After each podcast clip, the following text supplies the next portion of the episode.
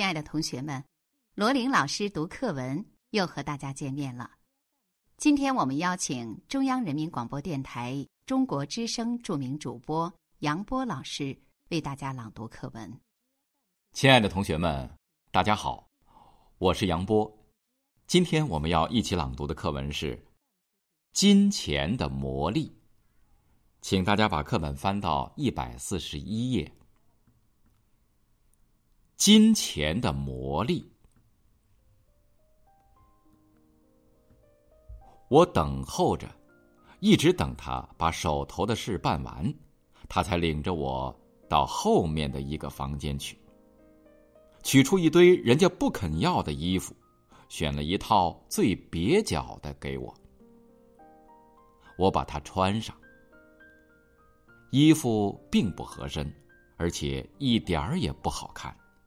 但它是新的，我很想把它买下来，便没有挑剔，只是颇为胆怯的说道：“请你们通融通融，让我过几天再来付钱吧，我身边没有带着零钱嘞。”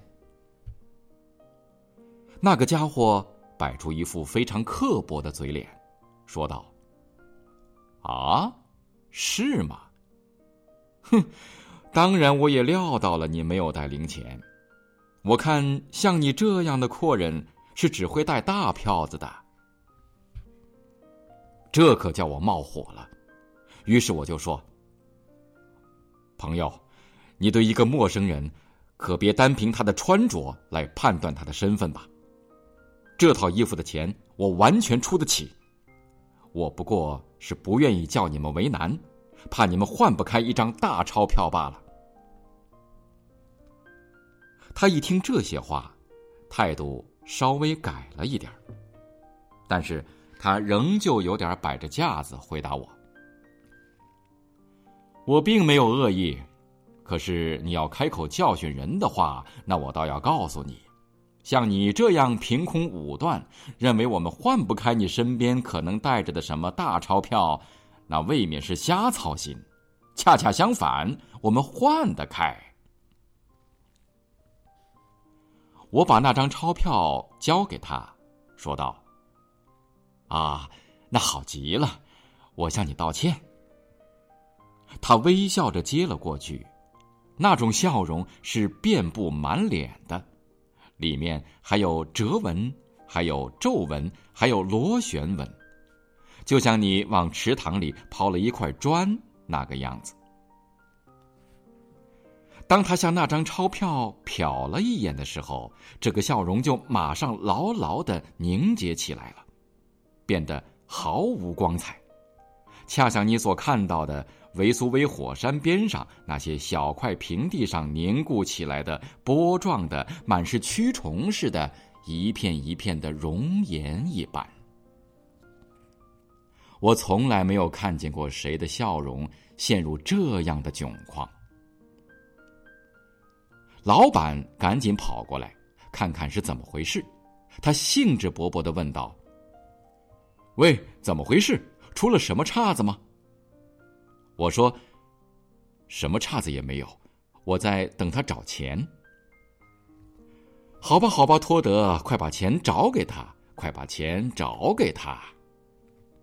托德回嘴说：“把钱找给他，说说倒容易，先生。”请你自己看看这张钞票吧。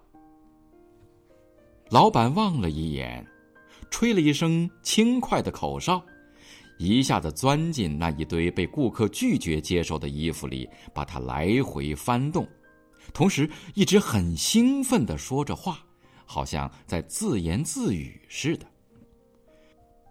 把那么一套不像样子的衣服卖给一位脾气特别的百万富翁。托德简直是个傻瓜，天生的傻瓜，老是干出这类事情，把每一个大阔佬都从这儿撵跑了，因为他分不清一位百万富翁和一个流浪汉，老是没有这个眼光。啊，我要找的那一套在这儿嘞，请您把您身上那些东西脱下来吧，先生，把它丢到火里去吧，请您赏脸把这件衬衫穿上，还有这套衣服。正合适，好极了，又素净又讲究又雅致，简直就像个公爵穿的那么考究。这是一位外国的亲王定做的，您也许认识他呢，先生，就是哈利法克斯公国的亲王殿下，因为他母亲病得快死了，他只好把这套衣服放在我们这儿，另外做了一套丧服去。可是后来他母亲并没有死，不过那都没有问题。我们不能叫一切事情老照我们，呃，我是说老照他们。哈，裤子没有毛病，非常合您的身，先生，真是妙不可言。再穿上背心，啊哈，又很合适。再穿上上衣，我的天，您瞧吧，真是十全十美，全身都好。我一辈子还没有缝过这么得意的衣服呢。我也表示了满意。您说的很对，先生，您说的很对，这可以暂时对付着穿一穿。您等着瞧，我们照您自己的尺寸做出来的衣服是什么样子吧。喂，托德，把本子和笔拿来，快写。腿长三十二。我还没有来得及插上一句嘴。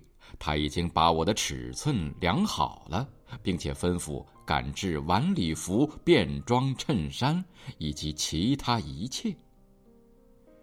后来我有了插嘴的机会，我就说：“可是老兄，我可不能定做这些衣服啊，除非你能无限期的等我付钱，要不然你能换开这张钞票也行。”无限期。这几个字还不够劲儿，先生还不够劲儿，您得说永远永远，那才对嘞，先生。托德，快把这批订货赶出来，送到这位先生公馆里去，千万别耽误，让那些小主顾们等一等吧。把这位先生的住址写下来，过天我快搬家了，我随后再来把新住址给你们留下吧。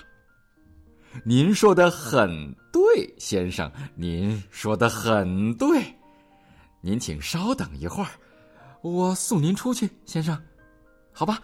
呃，再见，先生，呃，再见。好了，亲爱的同学们，今天的罗琳老师读课文就到这里，我们下次再见。